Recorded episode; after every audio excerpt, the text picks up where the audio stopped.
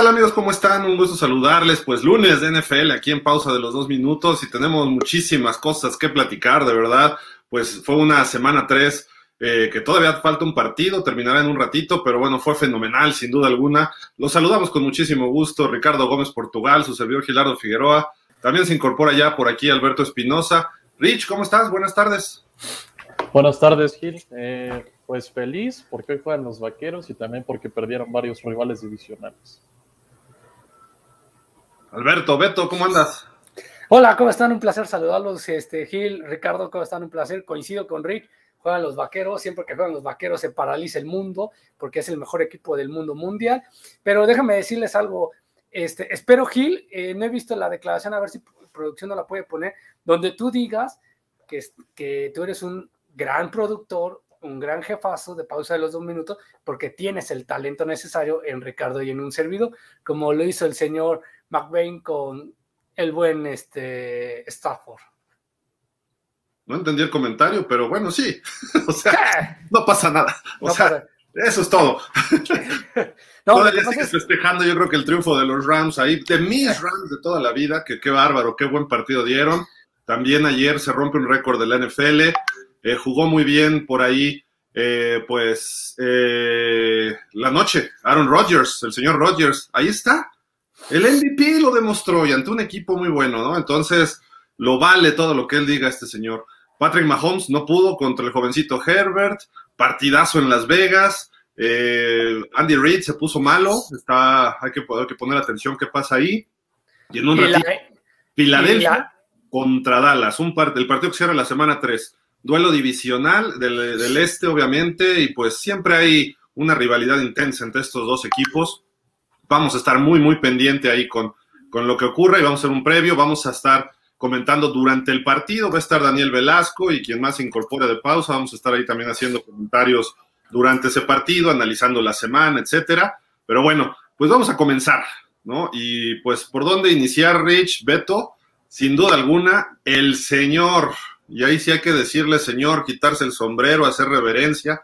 El señor Aaron Rodgers, ¿le tienes que dejar tres segundos para ganarle? ¿O qué onda, Rich? 27 segundos y le saca el partido al equipo de los 49 Fue un partido bastante interesante el de la noche pasada, porque primero parecía que Green Bay iba a aplastar por completo a los 49 pero después se vino esa cuarta oportunidad y uno en la que el señor Matt LaFleur decide jugársela y los empacadores terminan yéndose en blanco en esa posesión. Después concretarían un touchdown para irse arriba 17-0, pero a partir de ahí cambió el ímpetu del partido y los 49 se empezaron a reaccionar y se acercaron muchísimo en el marcador hasta darles la vuelta 28 por 27, pero como bien comentas, le dejaron 37 segundos a Aaron Rodgers y también más que reconocerlo a él, también quiero me quito el sombrero por Davante Adams, la verdad. Después del golpe que le dio Jimmy Ward, no, sé si pudieron ver el golpe, compañeros. Davante Adams parecía que estaba completamente perdido, o sea, completamente conmocionado. Y también creo que por ahí va a haber una investigación de la NFL. Pues, ¿por qué Davante Adams regresó después de, pues, de verse como se vio, no? Yo creo que también deberían llevar a cabo una investigación. Y pues, bueno, regresó Davante Adams y la ofensiva de Green Bay de inmediato empezó a caminar, ¿no? Beto, ¿cómo viste este partido? realmente fue un juegazo. déjame saludar a Daniel Velasco. Dani, perdón, discúlpame. Este, ya, ya estábamos clavados en el tema y pues buenas tardes, Dani, ¿cómo estás? ¿Qué tal, Gil, Rich, Beto? Eh, pues un gusto saludarlos a, a, ustedes y por supuesto a todos nuestros amigos que nos siguen a través de pausa de los dos minutos. Adelante, Beto, discúlpame también. No te preocupes, Gil. Este, nuevamente, bienvenido, Dani. Eh, sí, llegar y decir, este, para mí es uno de los dos, eh, tres juegazos que hubo en, esta fecha 3, digamos, en esta semana 3 de la NFL. Eh, coincido con Ricardo, todo el mundo parecía que iban a aplastar los empacados de Green Bay porque iban al 14-0 eh, o 14-3, parecía que no había este, respuesta, ¿no? E, en, este partido en específico es de dos, de dos mitades. La primera mitad, borrado totalmente Garoppolo, parecía que no iba a ser, todo el mundo empezaba a exigir a Trey Lance, sale Trey Lance con, con esa jugada genial de pase engaño de, carrera y termina por darle la, eh, entrada a la zona de anotación. Y sin embargo, después cambia totalmente la, eh, San Francisco toda la segunda mitad. Green Bay empieza a caer un poquito, pero sin embargo, seguía siendo lo suyo Green Bay, ¿no? Que era anotar, anotar. Increíble lo de 37 segundos. Curiosamente pasa que el problema, ¿sabes cuál es? Es que creo que nadie se ha dado cuenta. Nosotros lo vemos y lo, criticamos porque lo vemos en televisión, Gil, eh, Chacho, Dani, Ricardo y amigos de pausa, de que llegamos y lo vemos fácil. ¿Dónde sabíamos que iba, dónde sabíamos que iba a lanzar Aaron Rodgers? Pases largos. ¿Y qué le diste despacio?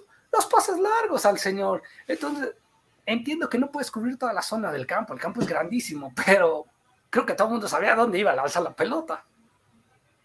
Sin duda, ya también se incorpora Rodolfo Vázquez. Chacho, ¿cómo estás? Buenas tardes. Señores, buenas tardes. Rich, Dani, Beto, hola Gil. Dani, vamos contigo. ¿Qué, sacas de este partido de Aaron Rodgers, de los Niners? Fue, un muy buen juego, ¿no? También. Sí, fue un muy buen juego. Este, pero coincido un poco con Beto. creo que sí hay que darle muchísimo mérito al señor Aaron Rodgers, pero también creo que hubo cierta complicidad por parte de la defensiva de, los Niners. Eh, y bueno, también hay, que decir, ¿no? Sí se combina con esa, esa vuelta de Davante Adams, que ustedes ya decían que seguramente habrá una investigación por porque regresa Davante Adams, ¿no? Pero eh, que no, no eh, el protocolo de, no sé si sea por regla de la liga, cuando hay un golpe así, o sea, no es siquiera el jugador es, pues ya no puede regresar. Totalmente de acuerdo, ¿eh? Y yo no sé, yo, lo vimos y lo comentamos Rich y yo mientras estábamos viendo el partido. Estaba dormido Davante Adams. O sea, no estaba así atontado como te puede pasar muchas veces. Estaba dormido. Los brazos quedaron totalmente hacia atrás. Eh, Chacho, los que nos hemos dado cates alguna vez también. A mí afortunadamente nunca me apagaron las luces, pero sí salí así como que de repente dices, ¿qué ole? ¿Qué pasó? Eh, creo que esto no debió haber regresado Davante Adams, ¿no? No sé qué opinas tú. Pues mira, el asunto con Adams yo creo que eh, sí se, vio mal en el campo, traía como que los ojos abiertos y a lo mejor la pupila está dilatada. Pero si llegas a la banca y te hacen un examen donde te preguntan cosas, te lo digo porque a mí me ha pasado, claro, hace muchos años y no había estos protocolos, pero te hacen las preguntas y, este... Entonces, si pasas esas preguntas, quiere decir que que pues estás bien, ¿no? O sea, a ver, ¿dónde estás? Regularmente las preguntas son, ¿dónde estás? En dónde estamos, cómo va el marcador, cuál fue la última jugada a la que entraste. Entonces, si pasas ese examen, pues ya no, tienes, eh, pues los, doctores no tienen manera de decirte que no entres al campo, ¿no? Entonces, creo que el asunto ahí, pues a lo mejor sí pasa un protocolo y la, liga es muy estricta con eso, pero si, si él contesta lo que, lo que quieren ver y lo revisan y está bien, pues tiene, tiene la oportunidad de regresar. No, no siempre es, vamos, el protocolo y ya no regresas nunca, ¿no? Creo que así es, así es el asunto. Lo que sí es que por ahí Dani dijo algo y también Rich.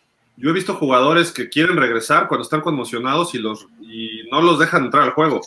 Los mandan ya, aunque sea primer cuarto, cuarto, cuarto, vámonos.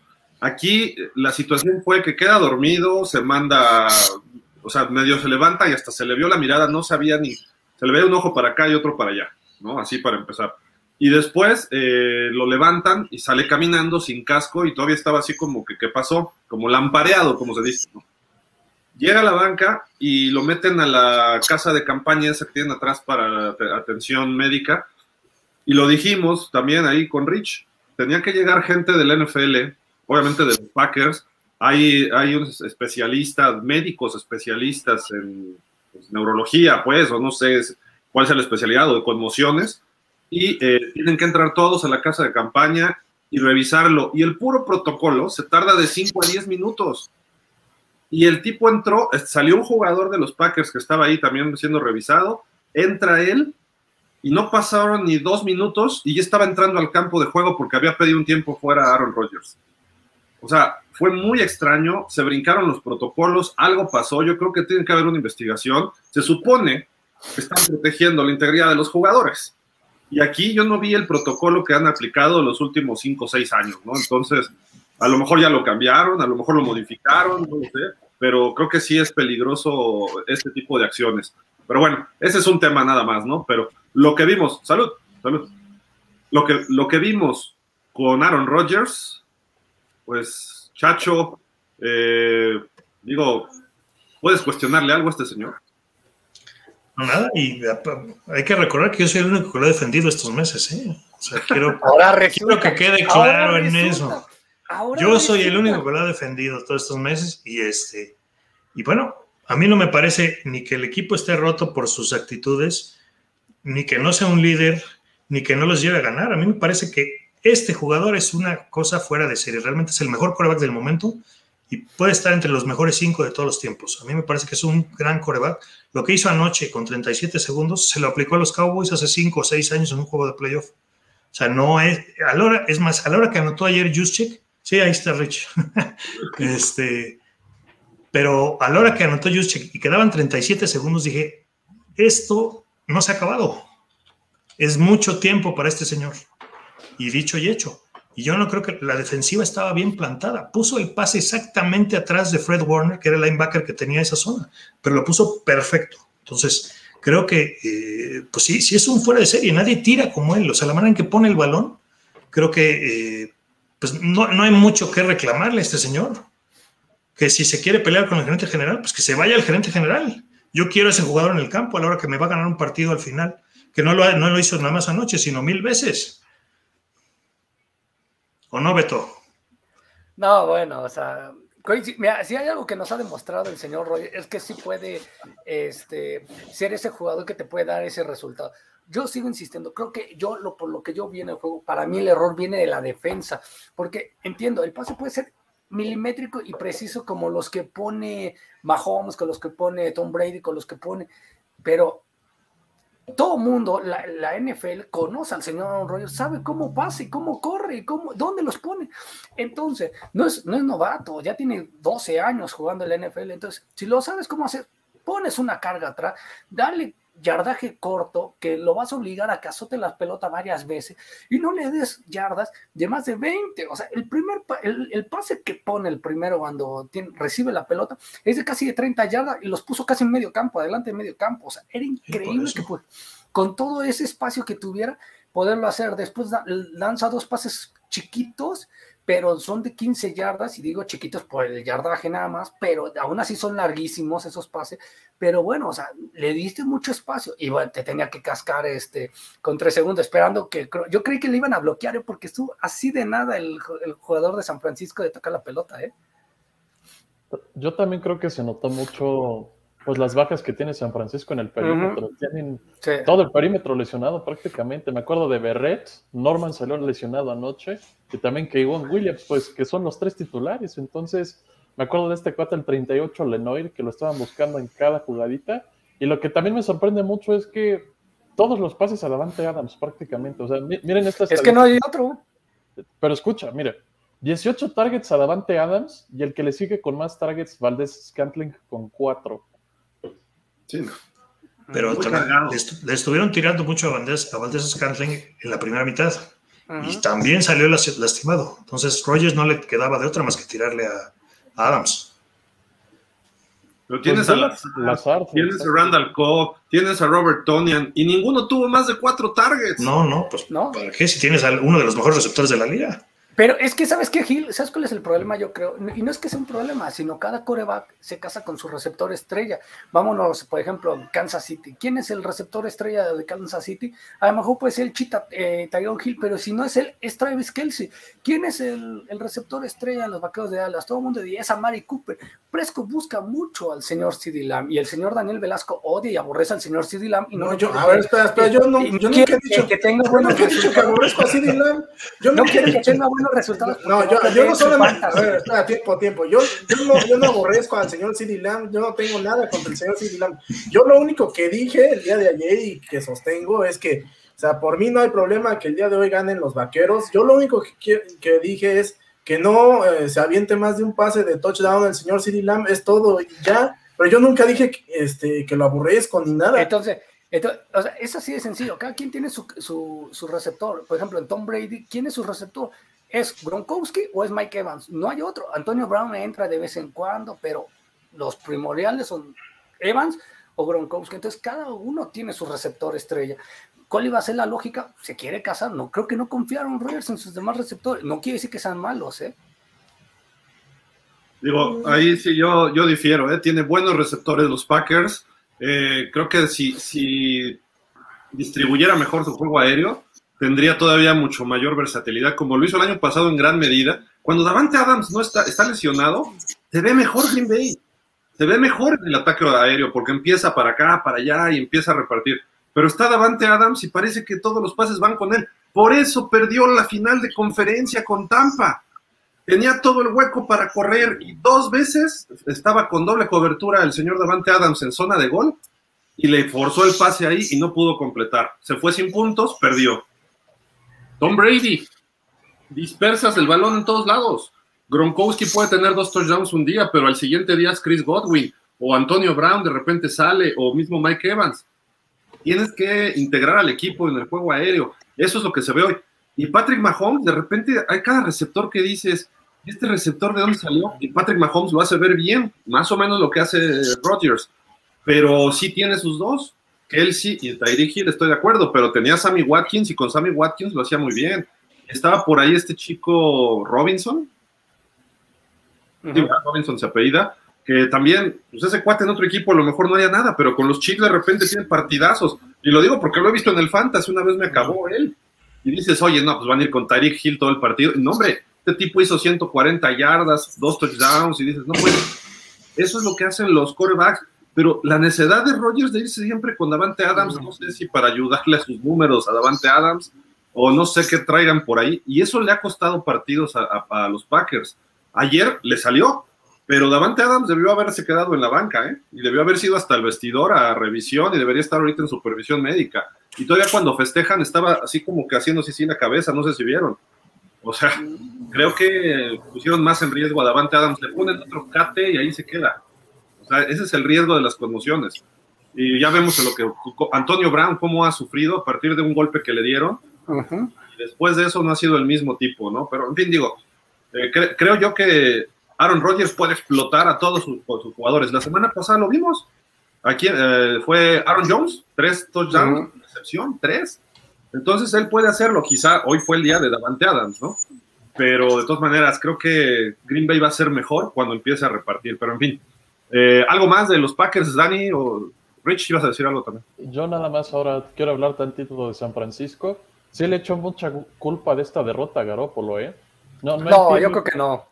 ¿No viste esa jugada en la que lanzó el pase hacia atrás? ¿Qué, quería hacer este cuate? O sea, ¿qué significa eso? Ah, bueno, ahorita critica, vean, vean cómo es, es, el señor Ricardo que ya se está pegando a la escuela del señor Gildardo Figueroa, igual que Manuel. Vean, ahorita critica a Garópolo, mi querido chacho, no me dejarás mentir, critica a Garópolo por ese paso, pero no lo hiciera el señor Presco. Ah, no, es que lo intentó muy bien, lo sabe hacer. No, es que a Presco no me lo toque, él es Jesucristo. Por favor, o sea, por Dios. ¿Qué ha hecho Prescott así? No. No, pero también fíjate que reconozco que le dejaron, le soltaron muchos pases, ¿eh? en especial. Sí, claro, sí. Divo Samuel, me acuerdo que soltó varios este cuate. Y ah. como que Ayuk la temporada pasada jugó muy bien, pero este año como que no, no aparece. Yo creo, yo difiero un poco contigo, Rich. Creo que no jugó tan mal. O sea, sí hace cosas que de repente no debe hacer. Es un coreback que se planta atrás y no se mueve nada. No se quita nunca la presión. Entonces, si no está bien plantado a tirar el pase, no la va a hacer. Ahora, el problema en la primera mitad no fue Garoppolo. La primera mitad fue que nunca pudieron establecer un juego terrestre contra una defensiva que a Detroit le permitió muchas yardas terrestres y que obviamente a Nueva Orleans le permitió muchas yardas terrestres.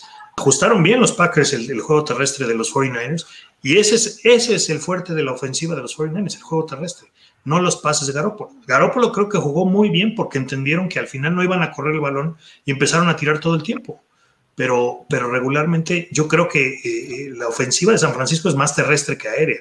Ayer tuvieron que ajustar y Garoppolo no jugó tan mal, fuera de ese pase que dices que sí, dices a quién se lo estaba tirando, qué estaba pensando, pero en general no jugó tan mal. Tan fue así que los llevó a un drive que casi gana el partido al final.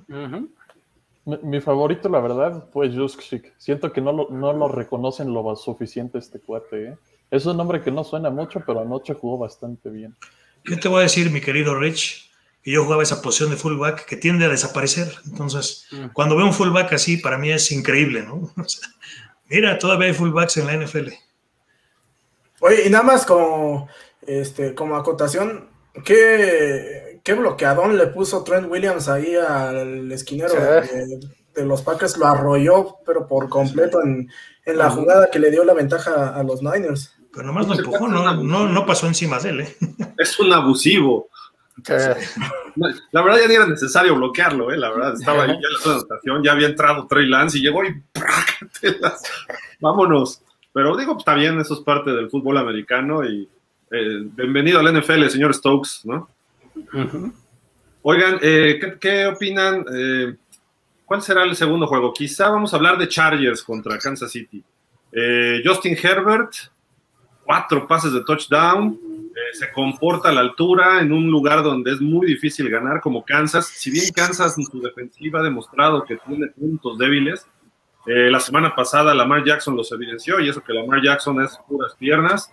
Eh, creo yo que la cuestión de ayer, lo que hizo los Chargers, los dejaron todavía más en evidencia. 30-24 les ganan.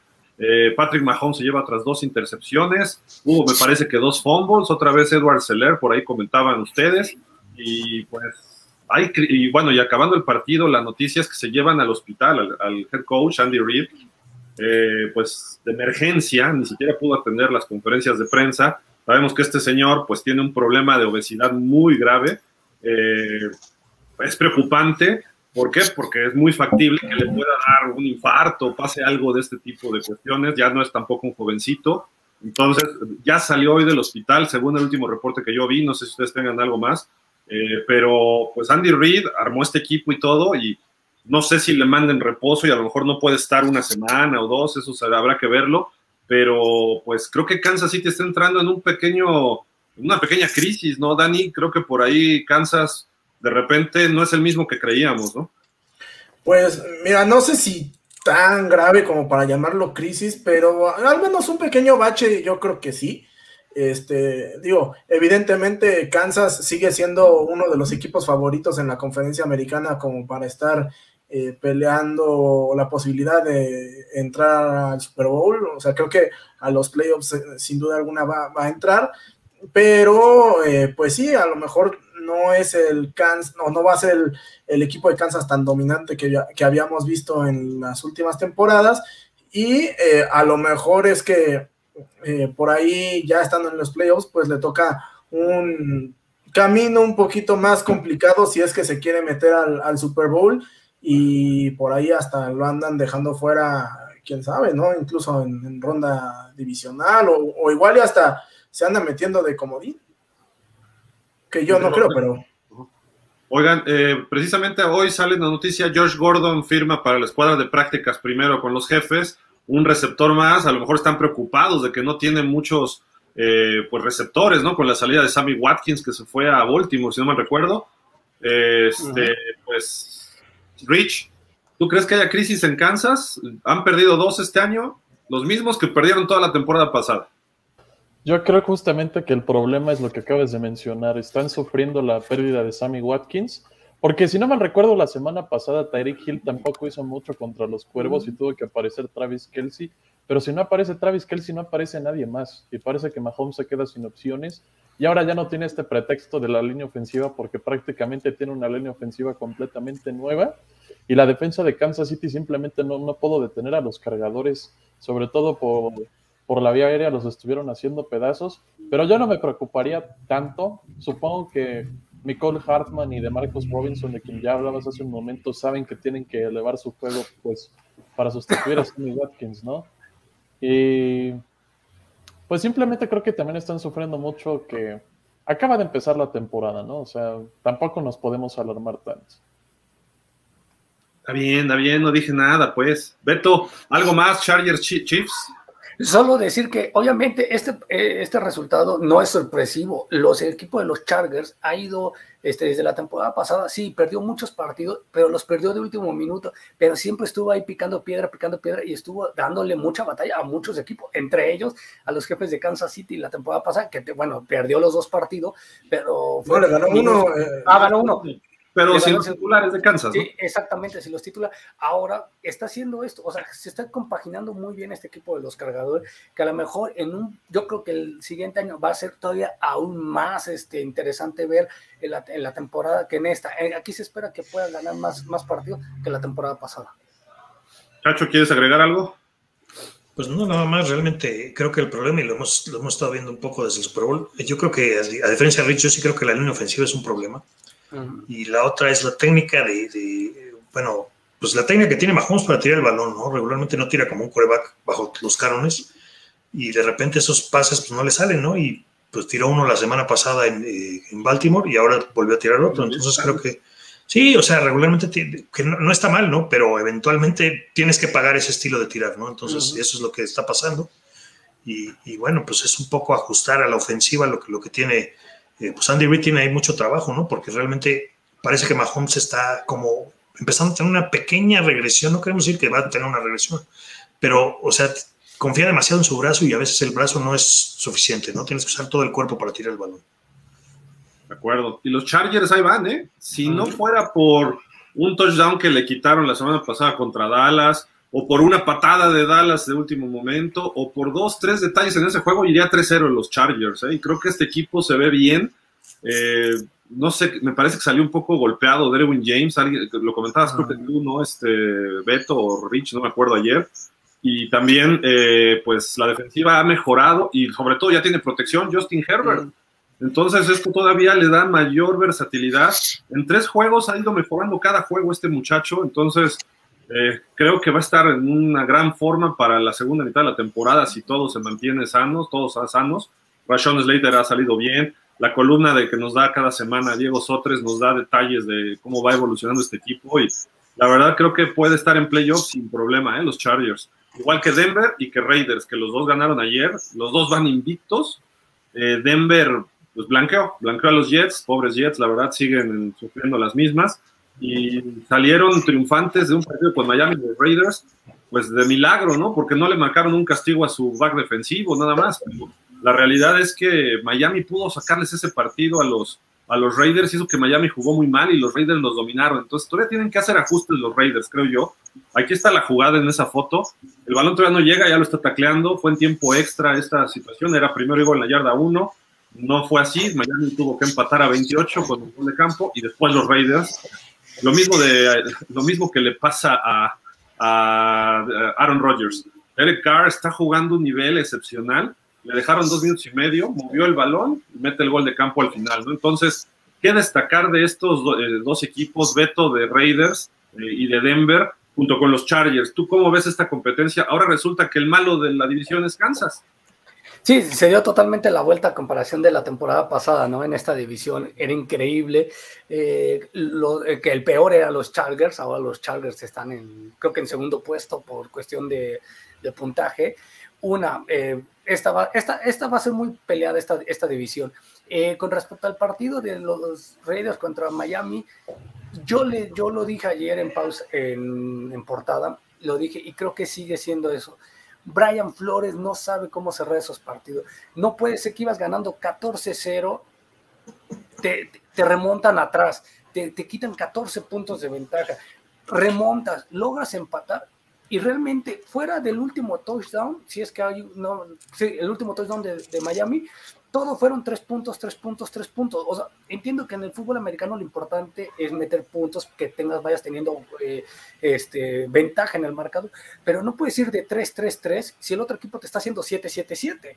Entonces, o sea, o, haces 3 y después haces 7 y como que emparejas un poquito, pero se te están, estás dejando ir puntos. Una, dos, Beto, una cosa, ¿eh? O sea, el, el, problema no es Brian Flores, ¿eh? Miami no tiene ofensiva, no tiene línea ofensiva, no tiene juego terrestre y pues por lo visto no tenemos coreback, aunque Brissett hizo ahí cosas, hizo milagros con lo que pudo, ¿no?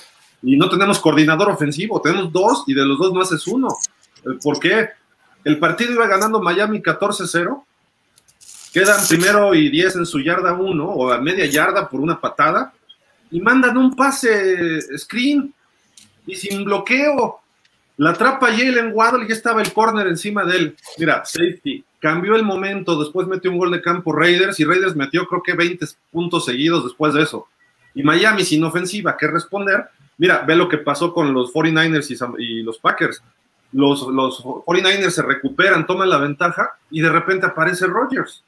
Miami no tiene un Rodgers. Ahí está, ese es el claro ejemplo. Si tuvieras a un quarterback de calidad, aunque de repente te den la vuelta, puedes responder. Miami no tiene con qué. Nadie tiene un Rodgers. Sí. no, chacho, por favor. Los delfines, hoy por hoy, y más el señor Gildardo, extrañan a Fitzmagic. Tanto tiempo lo criticó, lo aborreció, lo vomitó, casi casi le dijo, lárgate, deja de robar a Miami, que ve, hoy lo necesitan. Porque, mira, yo creo que Jacoby Brissett no lo hizo mal, entiendo. Y coincido contigo en, ciertas partes. Sin embargo, este, Miami fue capaz de esos 20 puntos que le hicieron en contra, remontarlos, eran 6, tú dices, íbamos 21, 14, eran, era un touchdown, sin embargo, Jacoby fue capaz de llevarlos a que hicieran 3 puntos, 3 puntos, 3 puntos. Lo que pasa, dando esa jugada estadística, nuevamente, ¿qué ha hecho los últimos tres partidos el señor Derek Carr? Bombear pasecitos que les dan en la torre a todos. Lo hizo con, con Baltimore se lo bombeó de último minuto cuando quedan en yarda uno, que después los empiezan a echar para atrás en ese partido que terminan este, perdiendo contra Baltimore. Contra Pittsburgh que hace lo mismo, se le, ejerce toda la presión, dejan el fondo vacío, lanza un pasesote contra Pittsburgh en Heinz.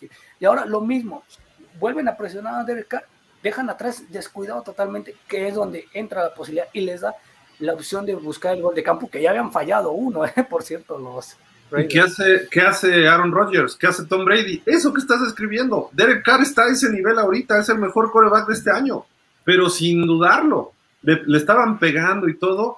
Tuvo una intercepción que Miami devolvió hasta touchdown, pero se paró el ala cerrada. Si hubiera sido la cerrada, a lo mejor es incompleto porque han llegado igual el de Miami y el de Raiders. La agarra el, el Landon Roberts y se escapa 85 yardas hasta touchdown en cámara lenta, pero anotó. Va Miami 7-0, después de que había avanzado todo el campo Raiders. Viene cuarta oportunidad y uno en su yarda 35 y Gruden se la juega contra el fuerte de Miami, que es la defensiva. Le dejan veintitantas yardas y se abre un hueco y se va hasta touchdown el jugador de Miami. En cuestión de dos minutos, Miami iba 14-0 gracias a tonterías de los Raiders. Y luego los Raiders hicieron yardas, yardas, y Miami luego los, revive con el safety y empiezan a avanzar igual. Lógico, iba a ganar los Raiders. Al final, Brissett, digo yo, hizo milagros para empatar. Hasta en primero y gol en la 1, hasta cuarta oportunidad anotaron y ya lo iban a agarrar atrás, se escapó él y se metió. Y luego la conversión de dos puntos, pues salió y se empata. En tiempo extra, más o menos respondieron dos cuartas oportunidades. Luego empatan otra vez con dos goles de campo a 28 y viene esa interferencia clarísima. Bueno, perdón, iban a empatar, eh, iban abajo tres los Dolphins, mandan el pase y viene la interferencia clarísima que no marcan. Pues a un equipo que no tienes ofensiva, lo matas. Y Miami tiene buen pateador, empató pero dejó dos minutos y medio y Derek Carr hizo lo que le hizo a los Ravens. Pases largos y con mucha certeza, buen brazo, buena lectura. Estaban encima los de Miami y aún así los completaba. El tipo está jugando a un nivel muy alto. Digo, no sé si ustedes ven otra cosa, pero eh, Rich, Danny, Chacho, Derek Carr hay que darle su mérito ahorita, igual que a Kirk Cousins. Sí, yo, yo sí le doy mucho mérito a Derek Carr en especial porque no cuenta con un ataque terrestre. Josh Jacobs está fuera, ¿no? Kenny Drake jugó por ahí contra Miami, si no me recuerdo, creo que sí era. Más o menos, ¿no? O sea, no la gran cosa. salió ahí, jugó bien, pero. Sí, me acuerdo de una carrera larga en el tiempo extra. Pero yo también rescato mucho esto de que los Raiders tuvieron varias oportunidades para terminar antes el partido, pero simplemente parecía que no querían y eso me preocupa porque cuando jueguen, no sé, con un equipo mucho más competitivo que Miami con Jacoby Brissett, no los van a perdonar. o sea, Miami, seamos sinceros, con Jacoby Brissett no van a ningún lado. Pues, la ya. Y, y, bueno, por ejemplo, si juegan, no sé, contra un Kansas City, un Baltimore, un equipo así, pues yo no creo que los vayan a... Bueno, ya jugaron contra Baltimore, ¿no? Y si los perdonaron, pero supongamos Kansas City. Si desperdician tantas oportunidades para ganar el partido, yo, yo no sé si les vaya a alcanzar. Siento que les falta mucho que a John Gruden les inculque cómo ganar partidos, ¿no? Y también como que el pateador ahí casi la riega, ¿no? Con ese punto extra que falló. O sea, ni siquiera había necesidad de irse a tiempo extra si hubiera concretado ese, punto extra y si no hubieran tenido tantos errores los Raiders. De acuerdo. ¿Y cómo ven a Kirk Cousins, que también está en una super temporada, Dani y Chacho? Pues creo que está jugando, está jugando bien, no le habían salido las cosas en, el, en los primeros partidos. Eh, y bueno, el día de ayer pues supera a unos, a, unos Seahawks que pues también normalmente en el mes de septiembre nos tienen acostumbrados a hacer bien las cosas. Ayer no le sale del todo a, a Russell Wilson.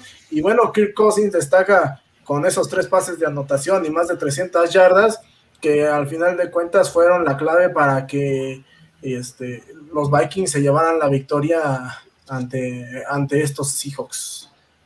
Los vikingos, Chacho, están a dos jugadas de ir 3-0, están jugando muy bien. Una patada fallada en Arizona, un fumble en tiempo extra, pues digo, no es circunstancial, es una jugada meritoria de contra Cincinnati, pero irían 3-0 sin problema. ¿eh? Sí, creo que este puede ser el equipo que le cause dolores de cabeza a los Packers, ¿no? Creo que Cousins está jugando muy bien, pero hay que esperar, ¿no? Cousins se enracha de repente y luego ah, hace cosas que hace Cousins, ¿no? Creo que no. O sea, ahorita está jugando muy bien, sí, el equipo va bien y eso que no jugó ayer Dalvin Cook, que pues digo es el arma más importante a la ofensiva de los, de los Vikings. Eh, pues aparentemente arranca bien los partidos y no puede cerrar, ¿no? Creo que algo está pasando ahí con, con, Wilson especialmente y pues digo, la ofensiva como que no está caminando como siempre. Eh, entonces, bueno, creo que eh, pues Minnesota es un equipo que hay que seguir esta temporada, ¿no? Se me hace que por ahí va a tener un bajón eventualmente porque ese es el estilo de Cousins, siempre ha sido así, lo le pasó en Washington y, y pues bueno, también le ha pasado en Minnesota, entonces vamos a ver, ahorita está jugando muy bien mientras no jueguen lunes por la noche, todo está bueno, ¿no? Exacto. Pero bueno, ahí está Minnesota, creo que es un buen equipo. Y Seattle, no sé por qué, creo que sí es el último año de Russell Wilson ahí. El año pasado lo dijimos, ya quería salirse, platicaron, se arreglaron y se quedó. Pero como se están viendo las cosas, creo que el año que entra sí va a haber un trade por él de algún equipo. Eh, hay que estar atentos de eso. A lo mejor corrige el camino, ¿no? Pero si está empezando bien, pero aún así no ganan, cuando vengan los golpes más fuertes en noviembre y diciembre, y con la división tan sólida, Arizona, los Rams y San Francisco arriba de ellos, es más, juegan, si no, me recuerdo, dijiste que en tu columna juegan contra Seattle, ¿no, chacho? Esta semana es el juego, sí, el juego en San bueno, en Santa Clara, van a jugar este, esta semana, entonces digo, pues eso esperemos, pero creo que Seattle siempre se le ha indigestado a los 49ers, ¿no? O sea, es un equipo que siempre se le complica y especialmente Wilson, ¿no? Que es un coreback que ha entendido bien el sistema defensivo de los 49ers y lo ha podido atacar a la perfección durante años. Entonces, pero, pues, nunca sabe, ¿no? Muchacho, viendo ahorita cómo están los dos equipos, van a ganar los Niners. O sea, lo lógico. Y entonces van a poner 1-3 los Seahawks. Y van a empezar a sufrir un poco más. Y les falta Arizona y les faltan los Rams, que están un poquito, no mucho arriba de San Francisco. Creo que los Rams, bueno, mis Rams de toda la vida sí están. Ah, ahora tus Rams, no, güey. Yo siempre a los Rams, Sí, claro, claro. Oye, Beto Aguas, porque mañana va a decir que mañana va a decir que sus Cowboys de toda la vida, ¿eh? No, no, no, mm. por favor, como dice el señor Daniel Velasco, que es, creo que a veces cuando participa aquí en, en pausa es lo mejor que dice. Por favor, te pido que te bajes del barco de los vaqueros de Dallas, no te subas, nadie te quiere ahí, ganen, no, nadie te quiere ahí porque, o sea, lo vas a terminar hundiendo. Primero criticó y dijo, Ma, Stafford es un asco, ¿para qué llega? este, los Rams este, dieron 88 mil este, selecciones globales, no tienen equipo, ¿para qué no van a llegar a nada? Está despedazando la liga, los Rams. De, calle se están llevando toda la, eh, la, temporada, los tres partidos que lleva. Lo hicieron muy bien, hicieron ver mal a Tom Brady, a pesar de que Tom Brady llega a hacerles 21 puntos, pero terminan haciéndoles 34. El dato curioso y que a lo mejor también aquí los motiva es 39-0 a favor de los Rams cuando se van al medio tiempo con ventaja en el marcador. 39-0 el, el, récord. Es increíble ese récord que tiene Shock McVeigh. Y también parte cuando entrábamos al, al programa Gil, yo te dije un una analogía que me salió deplorable, deplorable, pero era prácticamente así. Este, el señor ¿Como las del Chavo del 8? Es correcto. El señor McVeigh dijo que eh, previo al partido que el señor Stafford lo está haciendo aún mejor entrenador porque lo está explotando todo, le está cuestionando constantemente sus decisiones y que lo está llevando a un nivel de exigencia de entrenador grandísimo. Algo como que tirándole una pedrada de que pues, Gareth Goff estaba así como que muy tranquilo, ¿no? Las dos caras de la moneda, o sea, Goff no se ve mal Detroit. pero no está teniendo los números necesarios que más Stafford, que decíamos, no tiene muchos receptores. La defensa está siendo brutal. Ramsey y Donald están haciendo pedazos y purea cualquier línea que se les ponga enfrente. ¿eh? Bonito detalle el de Ramsey, de, que llegó de charro al partido. ¿Quién? Ramsey. Ah, Ramsey, Ramsey. Este, bueno, yo lo que he visto de los Rams es que su defensiva ha mejorado y era la número uno del año pasado. Y no solo Donald y Ramsey, sino en general. Se ha visto más en equipo y creo que eso es un factor importante. Y quedó por 34-24 fue porque al final, en, ahora sí que en tiempo garbage o garbage time, como le dicen, anotó su último touchdown Tampa porque iban 34-17 y estaban siendo dominados. Salió golpeado Gronkowski, estaban encima de Tom Brady a cada rato, aunque Tom Brady les tiró 400 yardas, pero fue más bien ahí sí en unos partidos que vas regresando, ¿no? Entonces, eh, la pregunta es, este, Dani, ¿los Rams son de verdad igual a ti, Rich? Les pregunto, o, apenas estamos empezando y todavía falta ver cosas. Le han ganado los últimos dos a Tampa, ¿eh? El año pasado y este. Pues yo sí creo en estos Rams, sobre todo porque pues se han enfrentado a a, lo mejor a, los primeros partidos eh, contra los Leones y contra los Colts hubiéramos podido pensar, bueno, se enfrentaron a dos equipos eh, que eh, a lo mejor no, Ah, cierto, fue con Chicago, sí, fue con Chicago, perdón. Este, a lo mejor hubiéramos pensado, no, pues, se enfrentaron a dos equipos que a lo mejor no van a ser protagonistas del todo, etcétera, etcétera, pero la exhibición que dieron ayer, pues sí deja mucho, mucho que pensar de estos, de estos Rams. Creo que los podemos poner como, eh, por lo menos como el caballo negro, ¿no? Hay que estar muy atentos. Eh, creo que este, el señor Matthew Stafford tiene todas las armas para llevar a buen puerto a estos Rams y si mantienen ese, ese buen paso, eh, pues podríamos estar ante un escenario en el que por segundo año consecutivo el equipo de casa esté en el Super Bowl. Oye, Rich, ¿cambiará la posición número uno los Rams con este triunfo sobre Tampa? Me refiero a los Power Rankings, ¿es el mejor equipo de la Nacional, de la Liga? ¿Tú lo ves así o todavía no? Yo creo que sí son el mejor equipo de la Nacional, pero también Creo que se debió mucho a esta victoria a todas las lesiones de Tampa Bay en el perímetro. Desde la semana 1 han estado batallando con lesiones en los esquineros. Murphy Bunting no jugó, Carlton Davis, mejor corner sí, pero estaba tocado. Gronkowski incluso salió lesionado, Dama Su jugó lesionado, Shaquille Barrett ni siquiera jugó. Entonces son piezas bastante importantes del equipo que estaban limitadas o que ni siquiera jugaron. Ahora, los Rams sí dieron una cátedra ofensiva y defensivamente. La verdad es que Matthew Stafford yo creo que hoy por hoy es el mejor coreback, al menos después de tres semanas, por encima de Derek Carr yo lo pondría, y de Kirk Cousins, para mí ahorita es el mejor, y se nota mucho la diferencia de cuando sí rodeas a tu coreback de talento, ¿no? Y eh, nada más comentar también que lo único que me preocupa de los Rams es su corredor. Yo no sé qué va a hacer cuando tengan que consumir mucho reloj en una posición, porque Michelle como que no, no ha rendido como esperaba, ¿no? De acuerdo. Chacho, ¿a ti te preocupan los Rams ahí en la división? Pues sí, como si van a jugar como jugaron ayer, sí. Pero, eh, digo, todavía hay mucho fútbol por delante, ¿no? Y no hay que coronarlos desde un principio. Faltan. Está en la división más difícil por algo, incluso Seattle es peligroso en esa, en esa división, ¿no? Entonces, creo que pues, se, ha, se ha visto bien Stafford.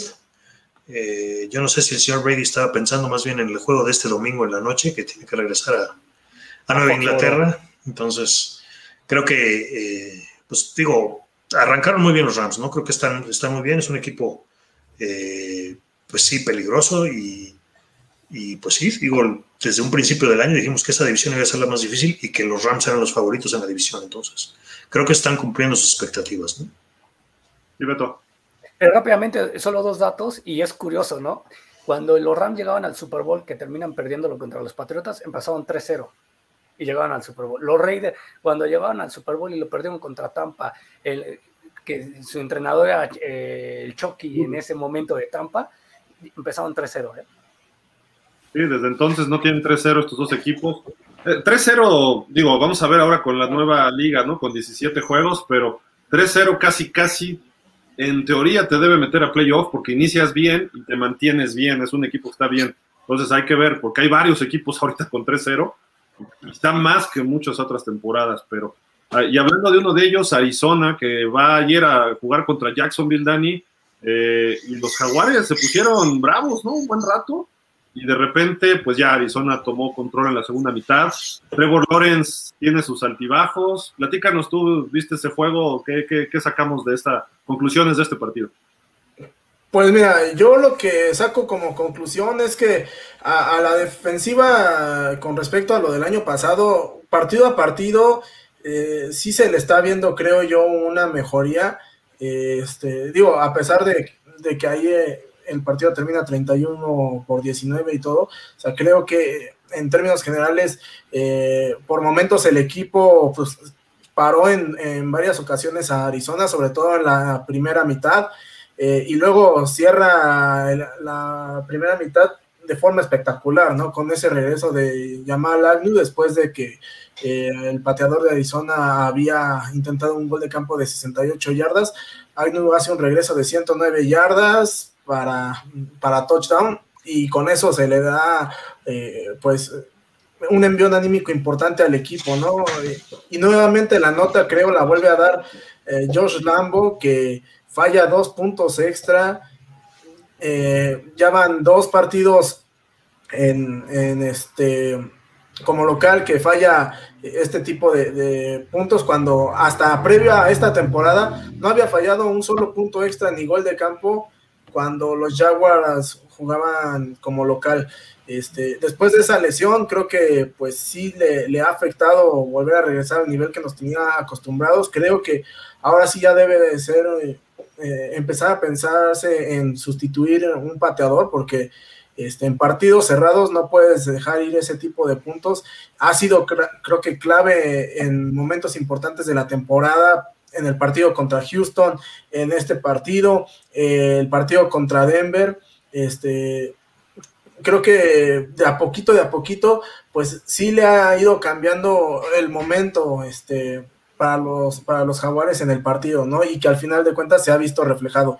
Y pues ya en la segunda mitad, sí, inconsistencias de, Trevor Lawrence, pero bueno, al final de cuentas eh, son errores de, novato creo que poco a poco irá, irá creciendo y pues a lo mejor eh, ya después del cierre de, o bueno, después de la semana de bye, empezaremos a ver a unos Jaguars un poquito más consistentes, eh, complicándole la vida a varios equipos.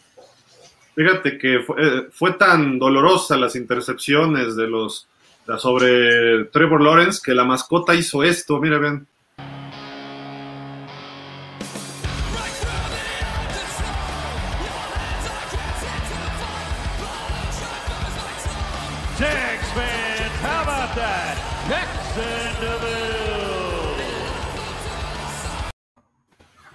Se tiró desde los lámparas, se alcanzó a agarrar ahí de un bonje, no sé qué rollo. Es lo mejor que tienen los Jaguars ahorita, Dani, desde la mascota. Y Yamal Agno. Oye, pero ya se les fue la primera selección del año pasado, ¿qué pasó? Pues es que, mira, eh, de hecho desde el año pasado se hablaba que eh, CJ Henderson no tenía eh, muchas ganas de llegar al equipo, ¿no? Y se habló incluso desde el lenguaje corporal que mostró cuando fue seleccionado y todo. Y bueno, por ahí dio algunos chispazos, pero también mucho tiempo se la vivió lesionado. Entonces, no sé, eso llega un momento en el que te hace pensar muchas cosas. Este, y también me parece, pues hasta cierto punto, mala planeación, porque eh, sí, te haces de una tercera ronda para el próximo draft este, y adquieres un, ala cerrada, pero pues mejor hubieras, hubieras conseguido un ala cerrada de, mejor nivel como o, de más renombre como estaba en agencia libre este Hunter Henry y estaba John Smith este siendo que eras el equipo que mayor capital tenía para gastar este y te evitas esta este, rollo de tener que ceder una quinta ronda y un jugador, y a lo mejor haces el trade este, y te llevas una primera ronda otra vez. Sí, digo, creo que fue, salió muy caro a los Jaguars, ¿no? Este, digo, no sé el valor eh, Rich, eh, CJ Henderson, vale una ala cerrada, pues creo que es reserva, ¿no? Y una tercera ronda, cuando él fue una primera. Sí, yo creo que vale mucho más y sobre todo porque fue la novena selección global, no solo fue una primera ronda, fue top 10. Y pues se le veía mucho potencial, si no me recuerdo, saliendo de Florida. Yo lo quería para mis vaqueros, pero pues no cayó.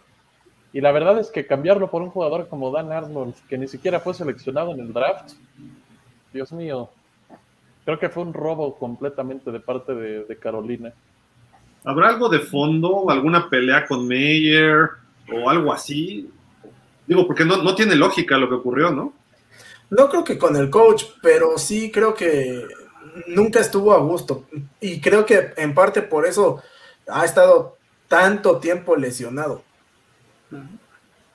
Digo, ahí, está esta situación de los Jaguars que tienen poco talento, se están armando y de repente el que tienen se les está yendo, ¿no? Eso no creo que sea muy, muy favorable para este equipo.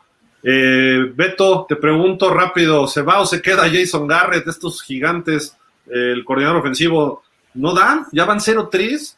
Ayer era un partido que tenían que ganar, perdieron hace dos semanas con Washington muy cerrado pero el, equipo no está jugando del todo mal. Quieren ganar, ya están pidiendo las cabezas de coordinadores, pidiendo la cabeza del head coach. ¿Cómo ves esto? Este, antes que nada, creo que Chacho quería decir algo eh, de los jaguares. un, detalle nada más. Eh, ese regreso de Agnew en la última jugada de la primera mitad fue un intento de gol de campo de 68 yardas de Matt Prater, que tenía hasta ayer el récord de, del gol de campo más largo en la historia de la liga. Entonces. Era de 64, ¿no? Así es. De 64. Bueno, pues ya hablando de, los gigantes, este, pues que se vayan los delfines. Necesitan un coordinador ofensivo y, los gigantes tienen al mejor coordinador ofensivo, todo el mundo lo sabe, el señor Jason Garrett es el mejor coordinador ofensivo, explota y saca lo mejor de sus jugadores, Pregúntenle al señor David Jones, que ya eh, eh, Daniel Jones, que es capaz de correr 80 yardas ya, y ya sin caerse, eso es una gran mejoría del señor Jason Garrett, bravo. O sea, bueno, sabíamos que está sorprendiendo gigantes, nadie lo veía que estuviera 0-3. Este, creo que el, el, problema, yo creo que no es adelante, eh, no es la ofensiva, está teniendo puntos, pero atrás es donde está muy mal, yo creo, armado el ahorita el equipo de los gigantes. De ahí en fuera, lo demás, viene sobrando. Obviamente van a pedir cabezas porque van 0-3, pero por primera vez en la vida le voy a dar crédito al señor Lucio Mesa, que le mandamos un saludo, con su famosa frase, es fecha 3, denle tiempo, es fecha 3. Es muy temprano para criticarlo. A lo mejor en una de estas se enrachan los gigantes y dan vuelta y se llevan la división. Pero Daniel Jones ya está en año 3 y el coach está en año 2 y Jason Garrett también. Entonces, y ya regresó Saquon Barkley. No, no importa, Gil, este, eh, ¿cómo se llama? El, eh, John Gruden está en año 6. Ah, 4. Eh, en el año 4. Ah, bueno, pero lleva el año 40 el NFL y no ha hecho absolutamente nada. O sea, realmente, o sea, creo que eso no importa. ahí están los gigantes, que creo que, a mi gusto, creo que es un mejor equipo de lo que dice su marca, pero bueno. Chacho, ya, lo, ya le diste la entrada, pues platícanos de Baltimore, Detroit y lo que pasó ahí en ese juego. Bueno, este, creo que hemos visto un Detroit que no, no ha cedido en ninguno de los partidos que ha jugado, ¿no? Creo que es un equipo que no está igual que siempre. Creo que ha cambiado, ha cambiado un poco la cultura de eh, el coach Dan Campbell.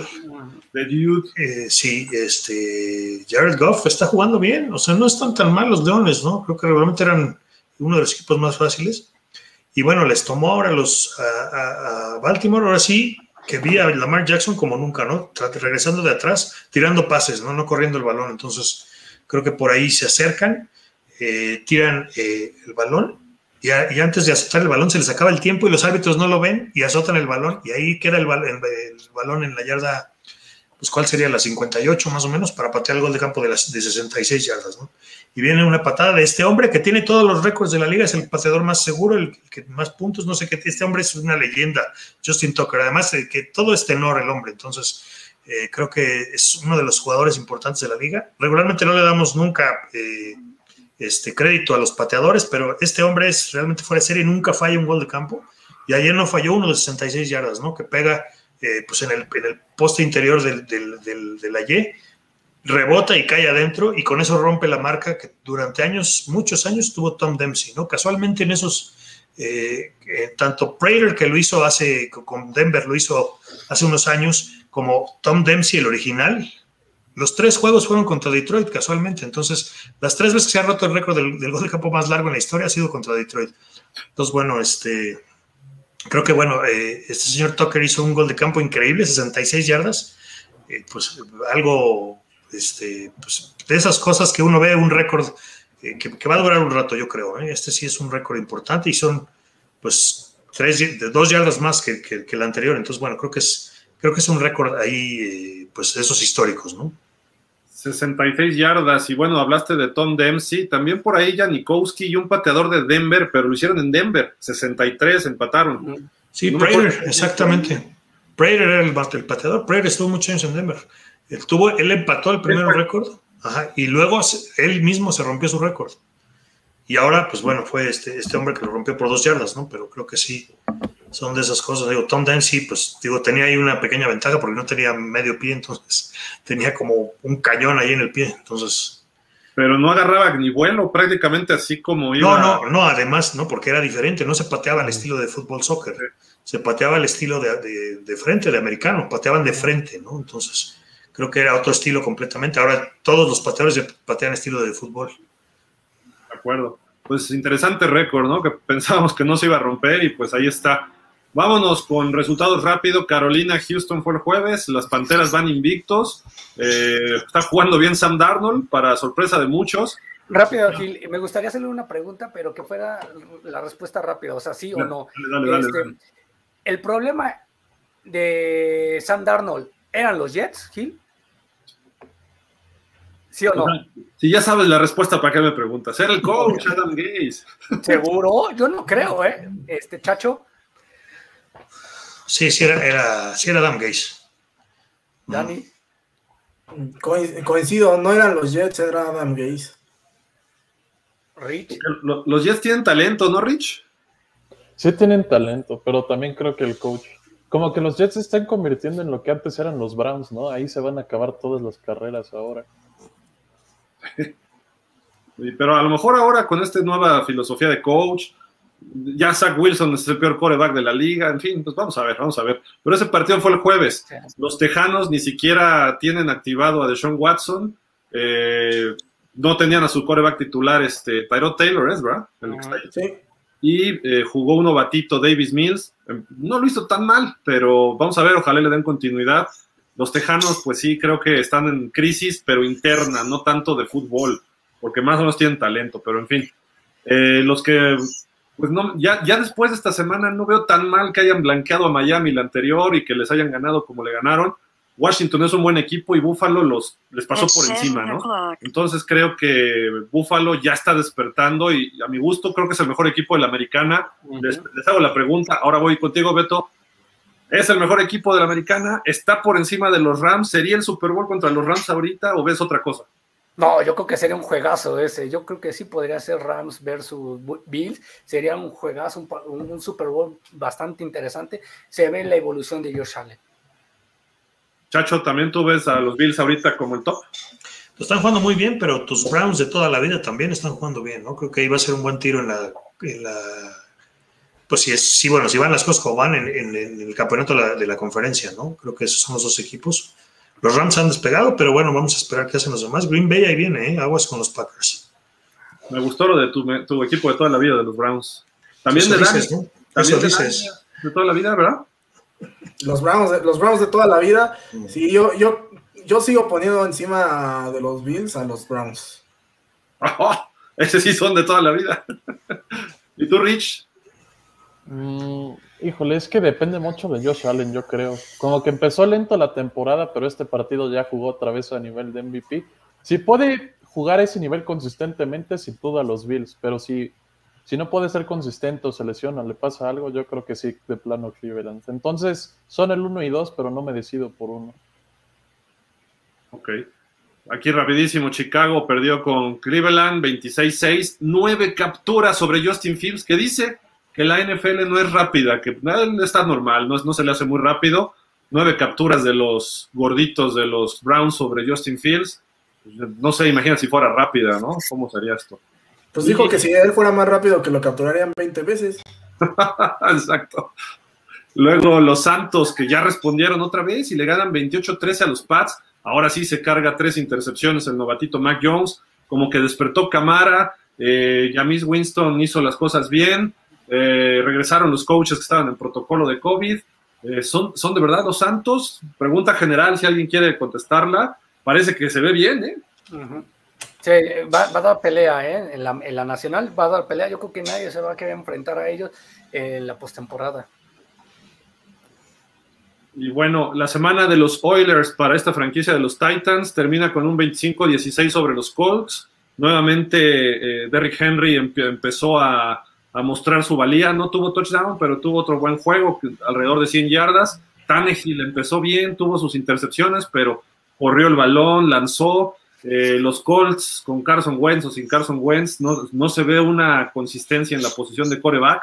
Eh, creo que están en problemas, es 0-3 les toca visitar a Miami, también otro equipo urgido. Si, si se ponen 0-4 los Colts, creo que eh, van a tener que hacer cambios radicales. Eh, se me hace que es buen equipo, tiene talento, pero no he encontrado las victorias, Chacho. Este, el año pasado casi le pegan a los Bills en playoff. Sí, han tenido mala suerte y creo que, bueno, pues, por lo menos Philip Rivers se chutó toda la temporada, ¿no? Creo que eso es una vez, digo, ahí muy mal, tira muy feo y corre y no corre nada, pero él los llevó a playoff y, como dices, estuvieron a punto de ganar a los Bills en playoff, entonces creo que no, eh, pues no ha cuajado bien el asunto con Wentz, ¿no? O sea, es, está lesionado, entonces no termina de dar todo en el campo, no lo hemos visto completo, realmente, eh, eh, pues creo que es complicado arrancar así una temporada. La defensiva es muy buena, tiene muy buenos jugadores a la defensiva Incluso ayer anotaron, ¿no? Entonces, eh, creo que el problema está en la ofensiva, ¿no? ¿no? No están dando. Pero han estado en todos los juegos. Este, esta semana estuvieron en el juego, se metieron en el juego y la semana pasada contra los Rams estuvieron en el juego. Entonces, no, no, es, no es necesariamente que estén tan lejos, simplemente un poco más de consistencia a la ofensiva, creo que es lo que les hace falta. No es un equipo tan malo, ¿eh? De acuerdo. Rich, creo que tú fuiste el único que dijiste que a los Steelers les iba a ir de la patada esta temporada y pues se está viendo así, aunque le ganaron a quién fue que le, a Búfalo en la primera semana y de repente pues pierden con los Raiders en casa, pierden con Cincinnati en casa, eh, ya están pidiendo la cabeza de Big Ben, quieren hacer un trade por Deshaun Watson aunque esté con 20 acusaciones. ¿Qué pasa en Pittsburgh, Rich? ¿Lo que tú preveías o no? Pues más o menos sí, que no, que no tienen ofensiva, no, no tienen una ofensiva capaz de poner puntos en el marcador. Y cuando juegas en una división como lo es el norte de la americana, va a ser complicado que puedas ganar partidos sin meter puntos por todos los equipos que, que vas a enfrentar dos veces por año, ¿no?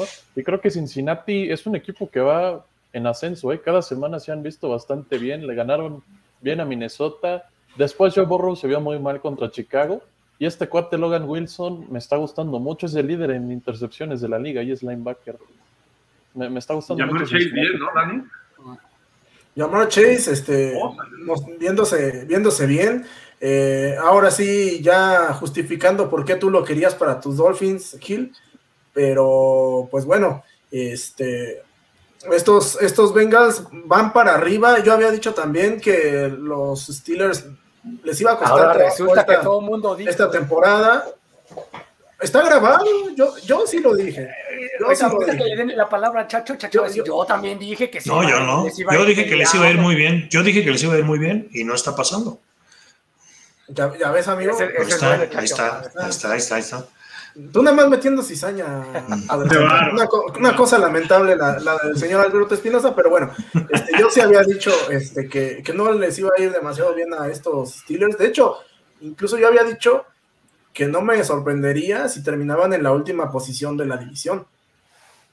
Y yo te cuestioné, te dije, no, debajo de Cincinnati, no. Yo también dije que Pittsburgh no iba a estar tan mal, pero ya me estoy preocupando de mis pronósticos de principio de temporada. Pero bueno, Oigan, le leemos comentarios, ¿no? Que hay varios, ¿les parece?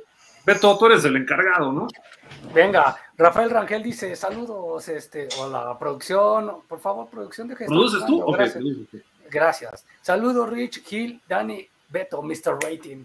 No, no, ahí no dice Mr. Ahí dice Mrs. Mrs. dijo señora Rating. Señora Rating, que dijeron. No importa, aquí somos inclusivos. así que no importa, no pasa nada. Oye, también un saludo, Rafa, a Chacho, que es uno de los sabios del fútbol americano. sí, llegué tarde. Chacho, ahí está, mira, se estaba escuchando tu programa, yo creo que... Sí, sí, se puse el teléfono, sí, se sonó. Exactamente. Ok, dice, no es muy útil la investigación, si hubo un daño ya está hecho y la protección a los jugadores no, no les dio. Esperemos que no tenga consecuencias para él, ¿no? Hablando de... ¿Qué pasó, Rich? Yo me acuerdo que investigaron una vez a Russell Wilson por una situación parecida contra Arizona, que salió conmocionado, al menos eso parecía, y que se fue a la carpita y que regresó inmediatamente al partido. Y lo multaron, si, no mal recuerdo. Más, allá de eso, una vez entrevistaron a Giselle Bundchen en una de esos este, matutinos de CBS o de NBC y dijo que hubo dos partidos o tres de la temporada anterior de esa entrevista que Tom Brady había estado conmocionado y nunca se reportó y empezaron a investigar a los Pats. Así es esto, ni modo. se la pasan en la investigación, ¿no? Se la pasan en la investigación. No, por eso, sino por otras cosas, pero bueno. Así es. Aquí nos dice Oscar Manuel Barreto, dice saludos cordiales, siempre apoyando cada programa. Muchas gracias. Gracias, Oscar. Gracias, Oscar.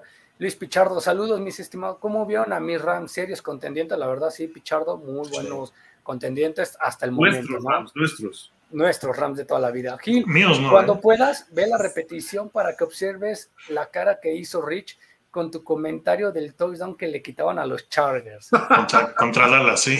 Contra Dallas. ¿Qué Rafael? Bueno, que nos mande screenshot. Ándale, que nos mande screenshot ahí.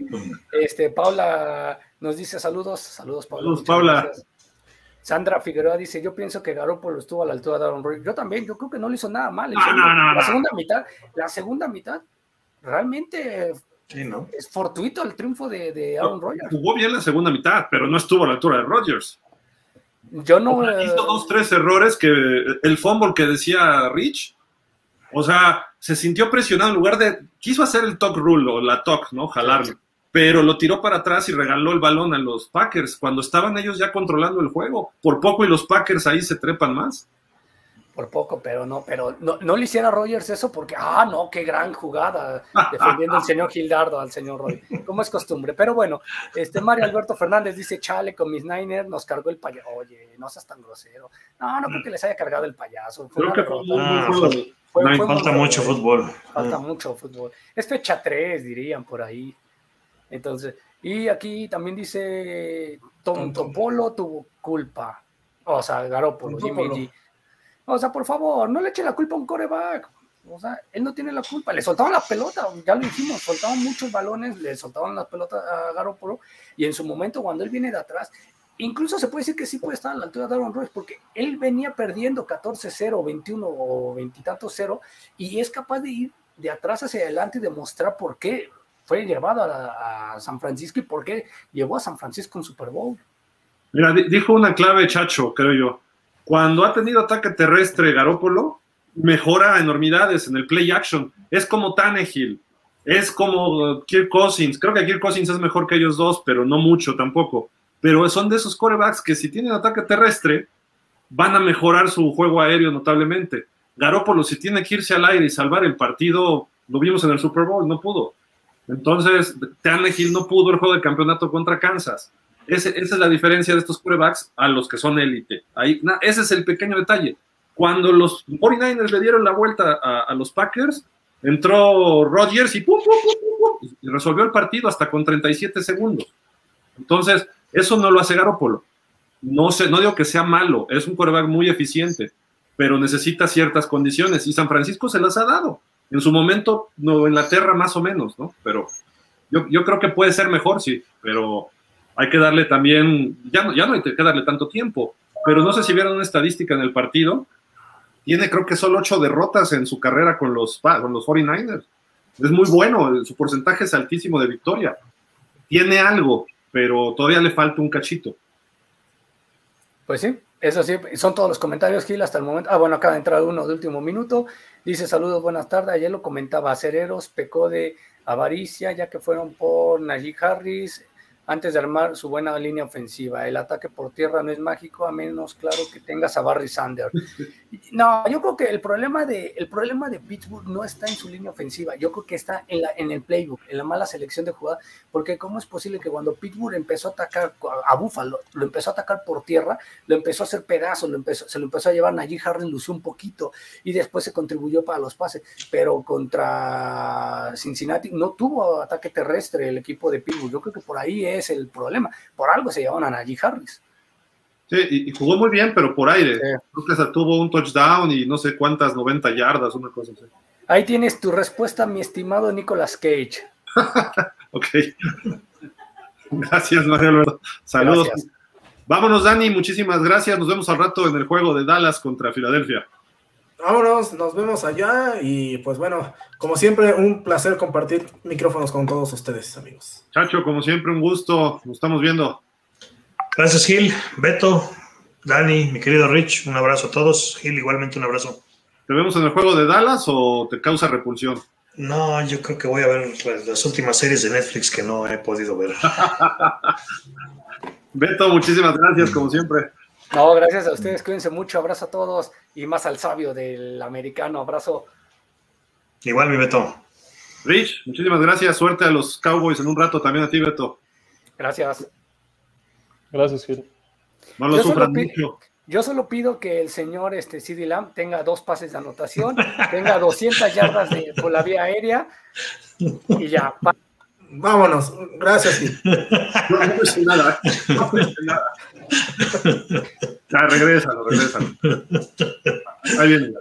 Oh, Muchísimas gracias, amigos. Gracias a sus comentarios, Mario Alberto, Jorge, Sandra, Paula, Rafael, todos, Luis, eh, Oscar Manuel, saludos hasta Venezuela, Rafael, gracias, como siempre. Este, quédense en pausa porque vamos a estar comentando durante el partido todo sobre la NFL, Daniel Velasco, su servidor, y quien se quiere incorporar. No creo que los Cowboys porque van a estar muy tensos, pero pues estaremos por ahí platicando sobre el partido. Muchísimas gracias, nos vemos mañana a las 5. Pásenla bien. fly, Eagles, fly. No, hombre. ah, tú le vas a los Eagles también. Tremendo. Muchísimas gracias, amigos. Pásenla bien. Buena semana a todos. ya, lo que sigue, por favor.